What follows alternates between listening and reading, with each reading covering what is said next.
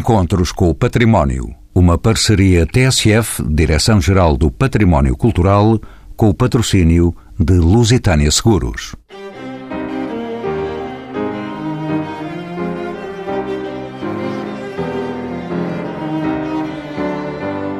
Os encontros com o património abrem hoje portas à garagem sul do Centro Cultural de Belém, em Lisboa. Por aqui tem passado, desde 2012, um programa regular de exposições temporárias apresentando autores consagrados e explorando campos menos evidentes desta forma de saber transformar o mundo. Estas exposições realizam-se em parceria com outras instituições nacionais e internacionais, inscrevendo a garagem sul do CCB e Lisboa nas rotas de partilha e invenção do que é a arquitetura contemporânea na Europa e no mundo. Entre nós, é-nos grato constatar que a arquitetura é indubitavelmente reconhecida como um pilar fundamental da cultura portuguesa. São convidados deste programa Maria Helena Barreiros, historiadora de arte, mestre em conservação do património e pós-graduada em arquitetura, território e memória. Prepara tese de doutoramento sobre a habitação plurifamiliar em Portugal. Integra ainda o Pelouro de Urbanismo da Câmara Municipal de Lisboa e colaborou na exposição Paris Haussmann, patente na garagem sul do CCB. João Favila Menezes é arquiteto, professor na Faculdade de Arquitetura da Universidade de Lisboa. Recentemente integrou o gabinete da cidade com Paulo David e Gonçalo Birne, promovido pela Câmara Municipal do Funchal. Desenvolve vários trabalhos de reabilitação em Lisboa, bem como percursos assistidos por meios mecânicos entre a colina do Castelo e a Baixa Pombalina. E André Tavares, arquiteto, é doutorado pela Faculdade de Arquitetura da Universidade do Porto. Investigador na Universidade do Minho, é programador de arquitetura na garagem sul do Centro Cultural de Belém, a quem pergunto como surgiu esta linha de opção de programação aqui no CCB em Lisboa. A arquitetura tem sido muito discutida, pensada e apresentada em Portugal nos últimos anos, mas efetivamente não existia um espaço regular de programação que fosse exclusivamente dedicado às questões da arquitetura. E creio que terá sido isso que permitiu, nos últimos seis, oito anos, dar continuidade a um trabalho que vinha sendo feito desde a abertura do Centro Cultural de Belém, quando ainda no início dos anos 90 houve a exposição do Fernando Távora, houve uma exposição dos então jovens ARX Portugal e o que nos parece fundamental é trazer ideias para Lisboa, para Portugal, que não eh, se cingem à celebração de um ou de outro arquiteto, mas ao debate da arquitetura, ao, ao debate da construção e, da, e do modo como transformamos a sociedade através da construção. E é isso que a garagem tem vindo a fazer nos últimos anos, espero que com qualidade. Arquiteto André Tavares é um dos programadores desta garagem do CCB, se não o programador. Como sabe, e por experiência própria, nas exposições da Garagem Sul já estiveram presentes nomes nacionais e internacionais da arquitetura. Que critérios presidem à seleção de temas de um gestor e programador cultural? A exposição Paris Osman e a exposição Desenhos de Marcos da Silva é o início de, uma, de um ciclo de programação em que estamos interessados em duas linhas fundamentais. Não tanto nos nomes, que tem sido um pouco a cultura da difusão da arquitetura em Portugal até agora, mas mais nas ideias, no pensamento. E um dos critérios, chamar-lhe-ia talvez ambiental ou ecológico, poderíamos dizer assim, e que parte da necessidade de entender como é que a arquitetura transforma o nosso ambiente construído, como é que as nossas casas são efetivamente o nosso ambiente, e uma outra, digamos, uma linha paralela que entende a arquitetura como ato de construção e como é que, coletivamente, os arquitetos, mas também os clientes, as autoridades administrativas, os promotores, os construtores, a indústria da construção, como é que todos vamos construindo e vamos pensando os espaços que fazemos e, e demonstrando que a arquitetura é a arte da construção. Arquiteto André Tavares, quero ainda saber de si e por que razão é a arquitetura um dos campos menos evidentes das formas de saber transformar o mundo. É a pergunta precisa para o arquiteto. Para mim, eu acho que é das mais evidentes. Eu acho que é das mais evidentes. Tenho até alguma dificuldade em responder, mas obviamente estou deformado pela minha profissão. Acho que há um reconhecimento, é, é menos evidente porque há um, há dificuldade em reconhecer a arquitetura naquilo que ela verdadeiramente é porque tem sido muito debatida e apresentada pelo lado do estilo, da assinatura, do autor, da autoria. Não que isso não tenha relevância na prática do projeto e, e da arquitetura, mas porque a arquitetura é de facto a maneira, digamos, é um momento de síntese em que muitas coisas entram em jogo. E por ser essa síntese, eh, tem essa capacidade transformadora brutal talvez não seja reconhecida assim, porque há necessidade de sabermos o que uns e outros andam a fazer, porque há necessidade de aprendermos. E a medicina talvez esteja há muitos mais séculos a explicar porque é que é importante para os nossos corpos e porque é que é importante para as nossas vidas. E a arquitetura não teve essa capacidade ou essa força nos últimos séculos para se expor. Creio que só nos últimos anos é que isso começou a acontecer. Se pensarmos na Revolução Industrial, no século XVIII, no início do século XIX, os engenheiros assumiram a vanguarda e, a, digamos, o, o reduto da competência técnica, como se a, a transformação da sociedade passasse apenas e exclusivamente pela competência dos engenheiros que eram capazes de fazer pontes cada vez maiores, túneis cada vez mais profundos, máquinas cada vez mais poderosas, etc. Os arquitetos sempre foram capazes de transformar e de dar, e eu diria, a inteligência da arquitetura sempre foi capaz de transformar e de dar à sociedade e ao nosso mundo formas de viver muito específicas, muito próprias. E a intervenção do barão Haussmann e a transformação de Paris no século XIX é precisamente isso, é precisamente essa a demonstração que um pensamento de projeto, que um pensamento de arquitetura pode marcar indelevelmente a imagem de uma cidade pela positiva e é uma síntese também, digamos, da, da complexidade social em que vivemos e é uma síntese formal dessa complexidade. Ainda vamos ter tempo para discutir esta tese defendida pelo arquiteto André Tavares. Maria Helena Barreiros, uma historiadora de arte nos encontros com o património. Bem-vinda de novo aqui a este programa. Como sabe também, neste preciso momento, a Garagem Sul, onde nos encontramos a gravar este programa, apresenta duas exposições.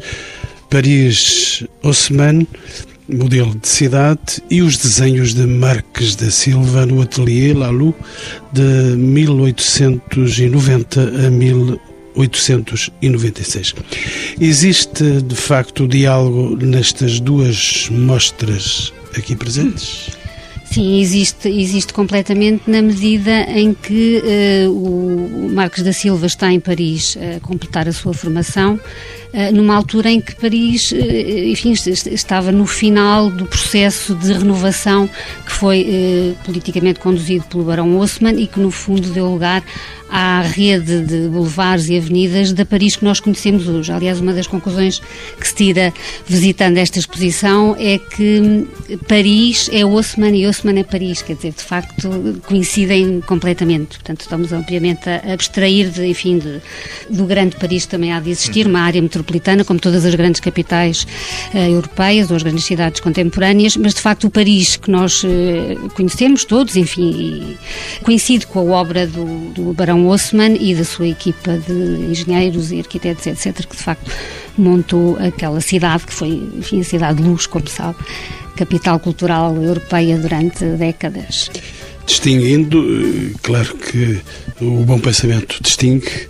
Uh, doutora Maria Helena Barreiros, em que contexto surge o modelo de Haussmann para uma cidade como Paris? Que linhas mestras surgiu deste desenho de cidade? Do ponto de vista dos antecedentes, podemos recuar, podemos. Aliás, eh, uma das primeiras visitas orientadas à exposição ocorreu no último sábado, foi conduzida pelo professor Walter Roça, da, da Universidade de Coimbra, e justamente ele, ele fez essa articulação muito bem entre justamente a Lisboa pombalina, de algum modo, e também a, a Paris uh, ossmaniana. Quer dizer, no fundo, no caso de Paris, o que há, há uma intenção de renovação da cidade, num contexto que era um contexto, de algum modo, um poder central forte com capacidade de o fazer, era, era o Paris do, do Napoleão III, eh, eh, podemos estabelecer a ponte justamente com o poder absolutista nos meados do século XVIII eh, em Portugal, portanto com o Dom José I e, e o Marquês de Pombal, portanto há, há, de facto um poder central forte que deseja renovar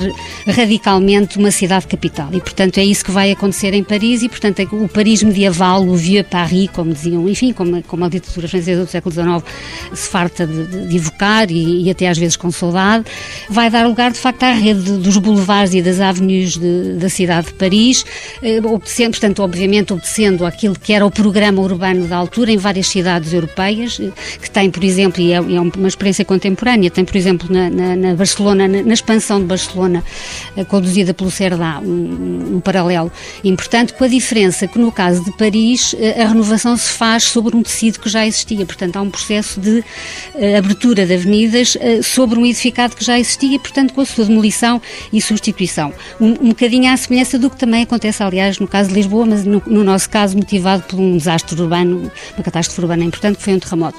Ao contrário do que acontece com o Cerdá em Barcelona, que vai ocupar terreno livre, portanto, terreno que não, que não estava construído e, portanto, trata-se de facto de, um, uma expansão urbana feita sobre terreno não construído.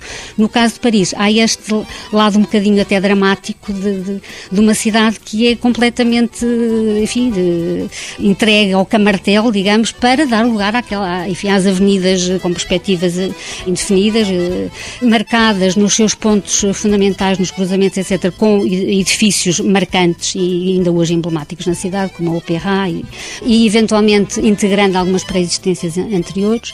Temos de facto o nascimento de uma cidade eh, nova, que do ponto de vista de, do lote e, portanto, do ponto de vista da sua unidade, estamos a falar, é uma cidade de quarteirões, com certeza, quarteirões esses que são preenchidos por uh, lotes uh, habitacionais de prédios de rendimento, que é um tipo habitacional que eu diria que é, pronto, Lisboa terá sido a situação em que esse tipo de, de, habitação, portanto, é utilizado massivamente para a construção no centro da cidade e no caso de Paris vai ser o tipo habitacional por excelência, com os, os cinco mais um pisos, os restos são os, uh, de utilização comercial, enfim, portanto, nas zonas mais centrais, toda aquela animação das, dos armazéns, das lojas, das, das boutiques, dos, dos cafés, dos, dos, muito, eh, enfim, muito celebrados cafés de Paris, enfim, que dão aquela ambiência cosmopolita do final, justamente, da transição transição do século XIX para XX, na altura em que lá está o Marques da Silva, enfim, a fazer a sua, a completar a sua formação e a desenvolvê-la no, no ateliê no... Pois não vou, não vou de todo interromper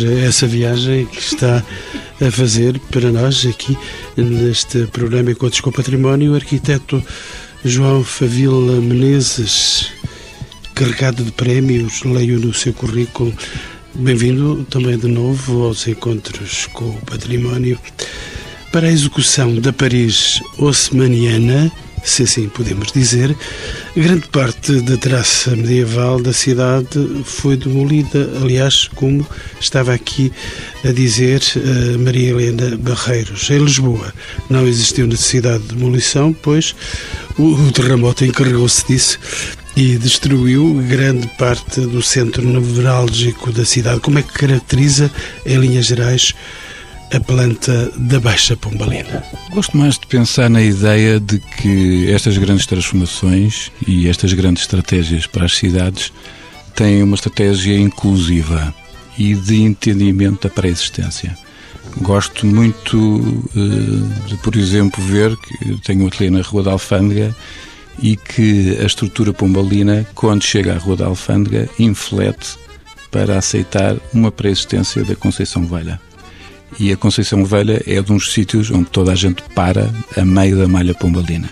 Parece-me que aqui uh, gostei muito da, da, introdução dos tanto do André como da Helena, mas do André gostei muito da ideia da vontade de propor ideias, refletir mais ideias do que projetos de autor. Claro que isso também tem o seu gabinete, mas eu por acaso acho, e é uma coisa que me inquieta bastante, é que as nossas cidades eh, falta-lhes estratégia, falta-lhes ideia. Não falta autores qualificados, nós temos muitos autores qualificados e tanto os que toda a gente conhece, como o Ciso, o Sotomor, o Manuel, o, o Carrilho da Graça e muitos outros, mas temos uh, gente nova a fazer arquitetura já de uma grande qualidade.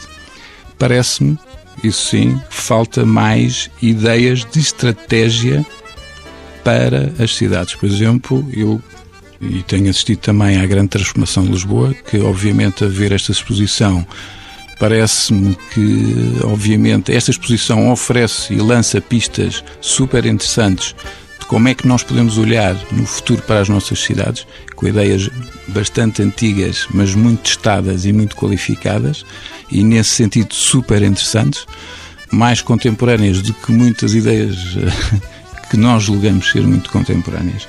E é nesse sentido que me interessa muito olhar desta forma, muito sistemática e rigorosa, para experiências no plano da arquitetura que funcionam muito bem. Vou lembrar duas ou três coisas, porque obviamente eu não sou investigador, eu, eu a minha investigação faço sobre a minha atividade de projeto, portanto eu faço um projeto de investigação e portanto sou deparado com os meus temas através dos meus clientes e das vontades e das propostas que me são colocadas. E agora anda a correr do Castelo de São Jorge por aí abaixo até à Baixa. Pombalino. Podemos falar, mas uma das coisas que eu logo nesta exposição me interessou bastante foi a questão da infraestruturação da cidade. Pronto, isso é um grande problema. Nós temos, espacialmente, temos cidade, por exemplo, lembro, estou-me a lembrar, por exemplo, de Santarém, tem um centro histórico maravilhoso, mas uma certa falta de estratégia e uma certa falta de infraestruturação não permite a recuperação e a valorização de coisas que já lá estão e que têm uma grande mais-valia. Mas estou-me a lembrar, por exemplo, casos tão simples como este, que eu fui viver para a Baixa há, mais de, lá, 15 anos e o Terreiro do Passo era uma garagem e era uma garagem que cheirava péssimo porque o caneiro de esgoto saía ali no melhor mirador da cidade, que é o Cais das Colunas. Hoje em dia, se for ao Cais das Colunas, tem centenas de pessoas a deslumbrarem-se com a maravilhosa cidade que é Lisboa. Portanto, esta ideia de que há um invisível e há um território que nós não vemos, mas que tem que ser muito pensado e qualificado, é muito importante. Se pensarmos, por exemplo, que a cidade de Lisboa se coloca na vertente sul porque a água era muito qualificada, a exposição solar era muito boa, são ideias muito caras à ideia da qualidade de vida e da boa arquitetura. Depois há outros temas, há imensos temas ali que me interessam bastante. Um, deles é relativamente à conectividade, portanto, à acessibilidade uh, suaves e assistidas e, e naturais e pedonais e a pé. Obviamente que nós, se andarmos aí muitas das nossas cidades, percebemos que o automóvel uh, avassalou muito o espaço público, é preciso retomar o espaço público, é preciso qualificar o espaço público. O automóvel, sim, mas mais peões, mais circulação a pé, mais serviços e apoios e comércio de bairro. Esse tipo são tudo coisas que são já foram experimentadas e dão e vê-se por aqueles gráficos realmente que a Paris Osman responde muito bem a isso. E são temas que eu acho que nós temos que repensar uh, de uma forma quase uh, científica Uh, e menos formal e menos estilística, como estava o André a dizer. Pois também não quero eh, estancar o seu pensamento sobre estas realidades arquitetónicas, Mas, arquiteto João Favila Menezes, na sua vida profissional, já se tem encontrado com situações semelhantes. Diga-me se a fórmula quarteirão, já aqui eh, Maria Helena trouxe essa palavra. Se a fórmula quarteirão se revela tão eficaz na Baixa Pomalina de Lisboa como na Paris de Haussmann. O que é que é um quarteirão no dicionário prático de arquitetura e nas cidades vividas por quem nelas habita? São realidades distintas? Eu acho que são realidades distintas e, e, se quisermos pensar, o quarteirão é uma espécie de célula de um corpo que é a cidade. E, portanto, ou a célula está a respirar, está a funcionar, tem elasticidade, tem qualidade, tem infraestruturação, tem sol, tem ar, tem beleza, tem unidade e funciona, e a cidade funciona como um corpo e tem dinamismo, tem dinâmica, tem transformação, mas sem nunca perder o caráter e identidade da cidade, ou então temos problemas. E passo, por exemplo, para a questão das avenidas novas e eu lembro-me perfeitamente que eu tinha uma amiga que a mãe, ela morava nas avenidas novas e nós, e miúdos, íamos volta e meia lá à casa e eu lembro perfeitamente duas coisas. Uma era a importância que o perfil da rua tinha, que é aliás uma coisa que se vê na exposição a certa altura os perfis. É de uma importância brutal. A questão, por exemplo, de termos ruas com coberto vegetal, termos as árvores, dão uma certa sombra e que dão realidades muito distintas a quem habita aquelas casas. Outro lado, os logradores. Os logradores é um tema em Lisboa que nós, de uma vez por todas, temos que o tratar assim mais seriamente. O logrador não é qualquer coisa que. é uma coisa que ajuda a respirar, que dá muita qualidade às avenidas novas. Imaginemos os logradores das avenidas novas com árvores em que a pessoa está e vê, respira e areja. Ou ter um desfile de ar-condicionado em garagens sem interesse nenhum. Portanto, eu acho, eu por acaso fiz uma pequena intervenção há muito pouco tempo e eu próprio fiquei estupefacto com, com o projeto a certa altura que tinha montado, porque e só fiz isto, foi recuperar o logrador.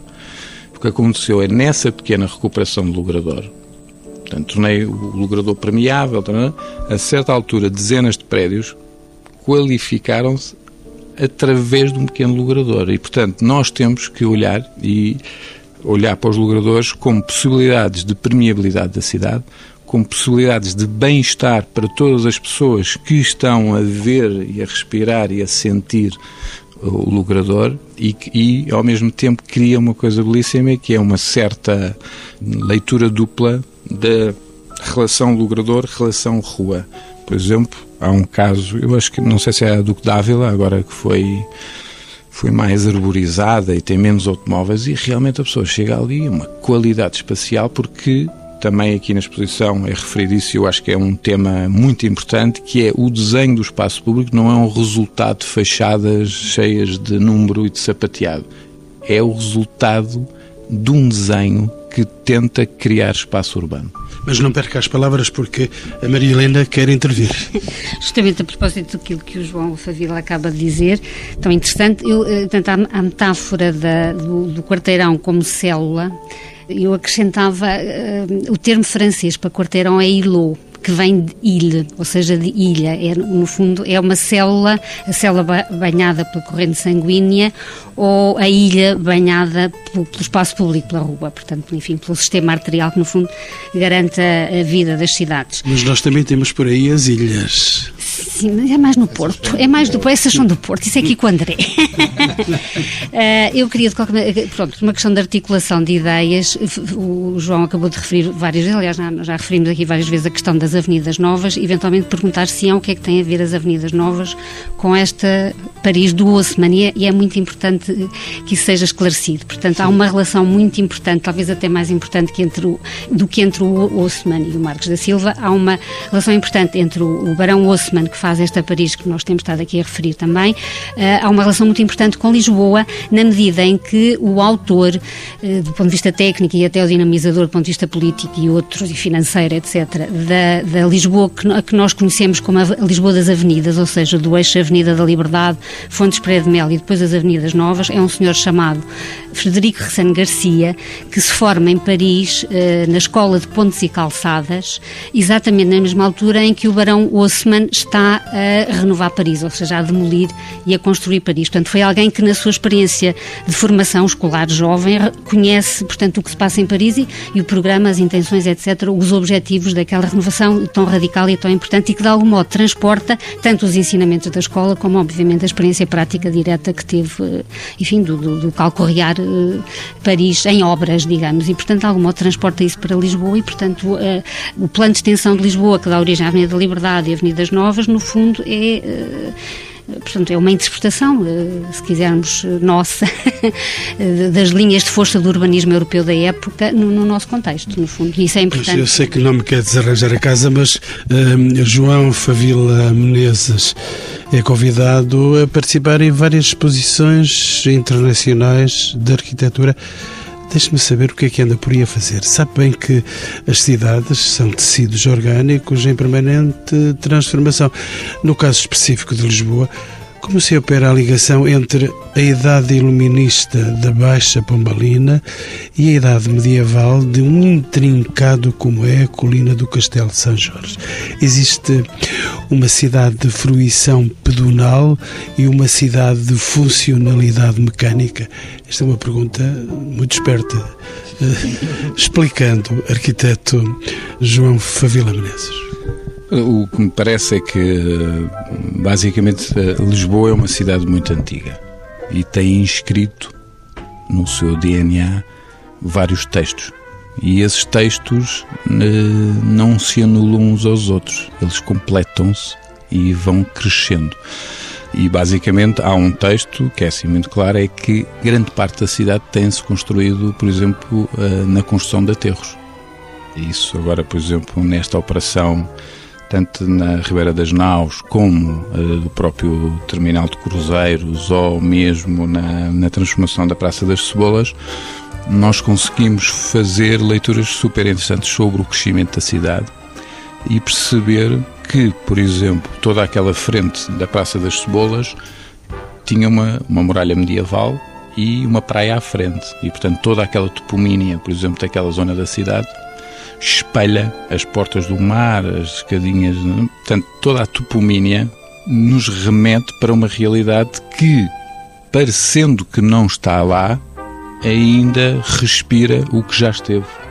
E nesse sentido, esta leitura numa certa espessura do tempo e numa certa profundidade arqueológica vai construindo uma realidade nova.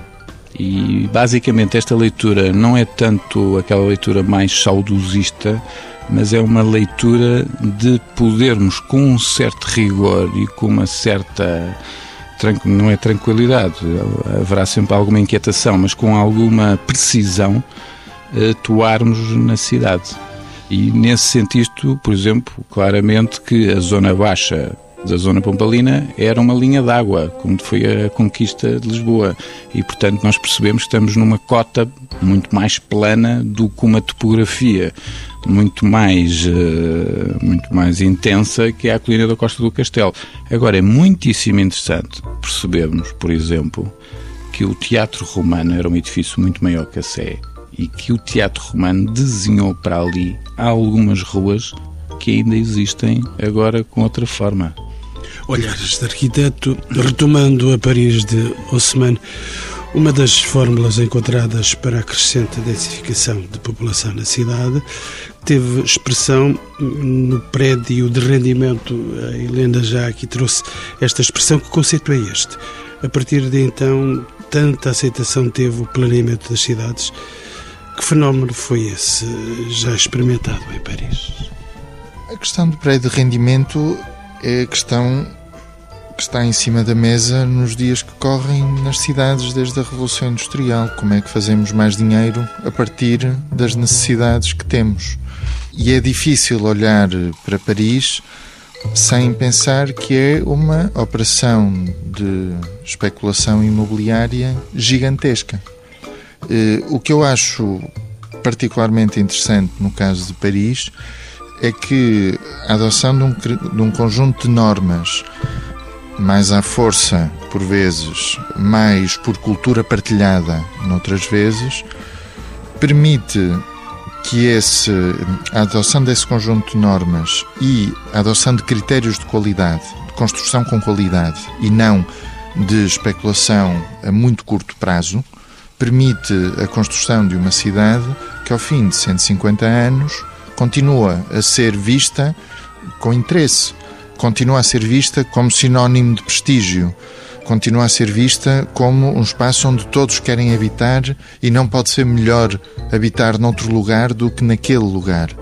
E isso significa que, se por um lado a especulação imobiliária pode ser predatória, por outro lado, também pode, se for bem pensada, se for bem gerida, se for bem desenhada, de preferência por bons arquitetos, pode gerar qualidades, pode gerar espaços de cotidiano dos quais nos orgulhamos e não escombros que detestamos, como tantas vezes acontece. Maria Helena Barreira, tenho que dizer que é pós-graduada em Arquitetura, eh, Território e Memória e, como sabe, outro conceito que o Semana introduziu em Paris foi o de boulevard. Em que consiste esta especialidade francesa? Se me permite algo de humor, não é nenhuma francesinha. Não, não, a palavra, a palavra boulevard, eu penso que ele no fundo hoje é, é, entendemos-lo como equivalente à avenida, mas, mas de facto corresponde a um, a um tipo de forma urbana eh, característico das cidades oitocentistas a partir da segunda metade do século XIX eh, Portanto, o boulevard tem um perfil particular, é normalmente uma alameda arborizada, retilínea, portanto, com sentido perspético, inclusive de, de, de, do ponto de vista da experiência do olhar em espaço público urbano. É, digamos que é, será o termo que é o antecessor da avenida propriamente dita, embora no fundo as duas neste momento sejam equivalentes. O boulevard tem uma origem mais remota, tem que ver com uma palavra holandesa, que eu não sei, não sei holandês, neerlandês, penso que se diria alguma coisa como boulevard e é uma, é uma palavra que designava os parapeitos, não estou em erros para não estar a dizer um grande disparate, mas acho que não, designava os parapeitos dos sistemas de fortificação típicos do século XVII e XVIII, que entretanto entram em obsolescência e que uh, as, cidades vão uh, reativá-los como locais de passeio, arborizados de passeio. E, e daí a ideia, quer dizer, uh, aliás, a Avenida da Liberdade era o, enfim, é o passeio da Avenida, o passeio público, aliás, o passeio público era o antecessor da própria Avenida da Liberdade, mas portanto é, está ligada à ideia de boulevard, a ideia de sítio confortável, espaço público confortável, onde as pessoas passeiam eh, e onde se deslocam, etc. Portanto, nem, sequer há aqui uma ideia de expansão urbana ou o que seja, quer dizer, como instrumento, não são necessariamente pensados como instrumentos de, de, de expansão urbana. Enquanto que a avenida, que no fundo é o termo que lhe vem a suceder, já tem um pouco essa ideia de avenida, de movimento, etc. E, mas, mas, alguém me explica por carga d'água é que no século XIX, em Paris, em Lisboa, no Ringa, em Viena, em Barcelona, se fazem uh, avenidas ou boulevards com 90 metros, enfim, os maiores, 90 metros, 70 metros de, de bitola, portanto, de largura, e era impossível naquela altura prever intensifica, o carro e e a intensificação do tráfego. É uma coisa que eu me pergunto. Eu acho que tem muito a ver com o lado lúdico. Não é uma coisa de trânsito, é uma coisa de passear. E eu só vou só para acabar. Estava aqui um pouco a pensar na, na Avenida do Mar no Funchal. A Avenida do Mar é do Ventura Terra e provavelmente. É sua terra. É. Que é absolutamente esta descrição que a Helena estava a fazer. É uma, uma coisa, na altura, numa escala brutal, para aquele tecido do Funchal, e era todo arborizado e tinha uma tipologia que era construído basicamente do lado norte e depois do outro lado era um muro que era uma espécie de grande varanda contínua sobre o mar. Aliás, agora está a haver uma grande polémica porque alguém se lembrou de fazer um, um edifício completamente fora de escala que desequilibra todo aquele equilíbrio estava montado muito nessa coisa do passeio. Curiosamente, se nós ainda hoje formos à Madeira, a maioria das pessoas que anda a pé adora ir a pé por aquele boulevard, porque realmente aquilo tem o caráter de boulevard e tem a questão de jacarandás e daquela toda, e a ver o mar. Portanto, aquilo é uma coisa, não é só para circular, é para passear numa conversa. André Tavares eh, não me vai falar do Porto. Estava a pensar na, na questão do lúdico ou do social, ou seja, que os passeios digamos, são o momento de afirmação do espaço público e da, e da cidade como um espaço coletivo. E a cidade industrial, que é uma cidade mais burguesa também. A outra questão, e estava a pensar no movimento, outro dia queixaram-se que eu não fiz uma referência, digamos, ao enquadramento sociológico da Paris do Haussmann e que os boulevards era para abrir caminho para as tropas carregarem sobre o pessoal e é uma questão de controle, também ao mesmo tempo uma questão de controle social. Interpretações livres. Não, este... não são tão livres quanto isso. Eu creio que a exposição, a exposi esta exposição põe em. não entra por aí. É uma exposição que ultrapassa, digamos, eh, essa dimensão mais sociológica ou esse enquadramento histórico muito específico eh, e tenta eh, pôr em evidência as questões formais e uma análise visual, quantitativa e qualitativa das formas, independentemente da violência, independentemente do enquadramento político em que elas foram feitas.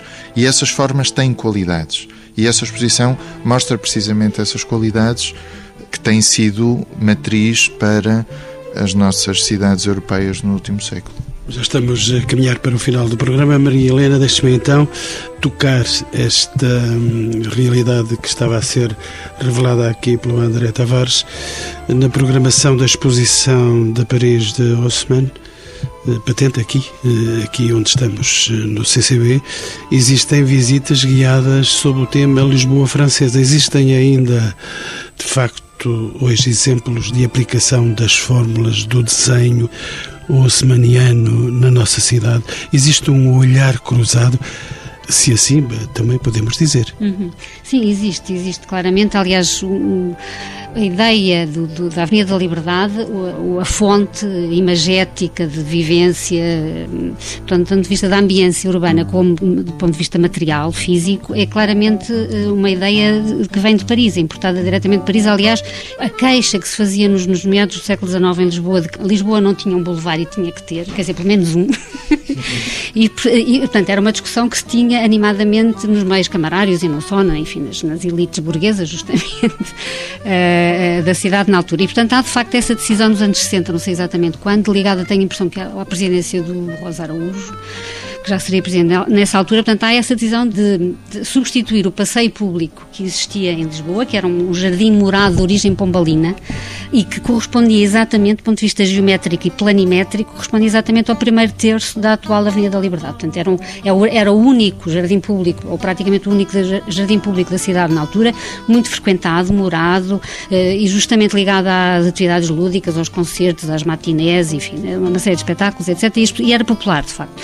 Mais popular talvez entre as elites, mas como era, muito frequentado. E realmente às tantas toma-se a decisão, que foi, aliás, muito polémica na altura, de demolir o passeio público e eh, abrir no seu lugar o boulevard, o tal boulevard que era muito necessário eh, à cidade. E depois o Ressano Garcia entra e pega nessa ideia do boulevard e depois, no fundo, leva a Avenida da Liberdade, leva o passeio público Pombalino até ao fim do Campo Grande, praticamente até a segunda circular. O, o próprio perfil da, da, Avenida da Liberdade é um perfil com origem parisiense, portanto, aquela questão do leito, o, o leito central, as duas placas, enfim, plataformas, não sei como é que chamar, laterais arborizadas, herdando inclusivamente muita da estatuária que vinha do, do passeio público como local de passeio. E, portanto, este modelo, digamos, de, de, espaço público, de rua, de via, é transportado depois para as avenidas novas. Se repararmos com algum cuidado, há uma já a Avenida da República já não, embora esteja a tentar, de algum modo, retomar esse, essa, esse é interessante. Exemplo, é um tema para o arquiteto Manuel Salgado, não é, não é para agora. Mas, portanto, uh, portanto há, há, neste momento, contemporaneamente, acho eu, um retomar dessa ideia de vivência do espaço público Porque, no fundo, a cidade burguesa é isso, é, no fundo, é trazer a casa para a rua, ou seja, eu estar tão confortável na rua, o usufruir do espaço público, como estou em casa. E, portanto, o programa de visitas, de algum modo, tenta uh, clarificar justamente o que é que, que forma é que este urbanismo que o Ressano Garcia traz para Lisboa uh, evoca, ou, ou, no fundo, adapta, ou recria, uh, portanto, as linhas mestras do, do urbanismo parisiense da segunda metade do século XIX. E isto em relação ao urbanismo, portanto, espaço público, mas também em relação à arquitetura, porque há uma série de, de, de arquiteturas que são claramente, em Lisboa ainda, que sobrevivem ainda, que são claramente arquiteturas boulevard, é isso que nós, é, enfim, é um dos aspectos que nós vamos ver ao longo deste programa Não de paríamos mais uh, com estes excelentes comunicadores, uh, e que pena eu tenho de fechar a porta, mas eu ainda tenho três perguntas. Uh, uma pergunta, uma pergunta, aliás, para os meus excelentes três convidados. A pergunta que eu acho que é a pergunta fundamental para estes senhores que estão aqui diante do microfone. A arquitetura é reconhecida hoje como um pilar fundamental da cultura portuguesa. Por que razões? Arquiteto João Favila Menezes, comece por si. Falamos, afinal, da sua profissão. A arquitetura é, no fundo, uma disciplina em que permite a vida acontecer com qualidade. Se nós queremos qualidade na nossa vida, temos que ter espaços em que isso possa acontecer. E isso é a grande importância da arquitetura. E que opinião tem sobre esta questão o arquiteto André Tavares, o homem que coordena a Daphne Editora como forma de cultura e de prática arquitetónica na sua cidade capital do Norte, Porto? Eu creio que por várias razões a arquitetura passou a ocupar um lugar preponderante na nossa sociedade. A principal foi a quantidade de construção que se fez em Portugal desde os anos 90 e no início do século XXI. Construiu-se tanto eh, que se tornou evidente que a arquitetura é uma coisa importante. Não se construiu tão bem quanto se poderia ter construído e quanto havia arquitetos que tinham competência para o fazer. E basta pensar no reconhecimento internacional de alguns desses arquitetos para perceber que havia e continua a haver em Portugal competência para dar à arquitetura e para dar à cidade e para dar à sociedade não só as condições de vida eh, e a qualidade de vida que o João Favila estava a referir, mas também uma certa cultura simbólica, digamos, reconhecermos-nos e olharmos para aquilo que fazemos e para aquilo que construímos e reconhecermos-nos lá enquanto sociedade. E isso é uma coisa que não compete exclusivamente aos arquitetos, como já disse, mas a toda a sociedade, aos construtores, às administrações, à população, que criam condições para que haja esse eventual reconhecimento. E, e, creio que é daí que vem a importância que a arquitetura tem tido nos últimos anos. E se me permitem uma última palavra para a doutora Maria Helena Barreiros, a arquitetura é pilar fundamental da cultura. Estamos Ai, acertados. É mais difícil. Eles já tentaram responder.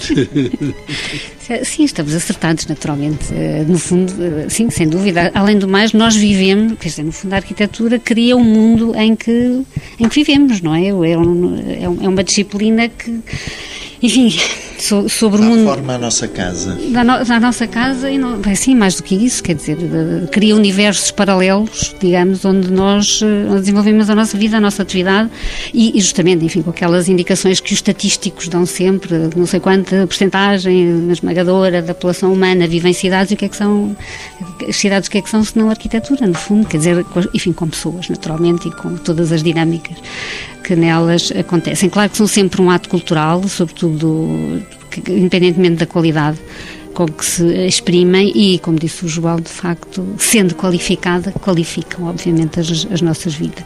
E que uh, verei eu de dizer, e só isto, a arquitetura é um pilar fundamental da cultura portuguesa.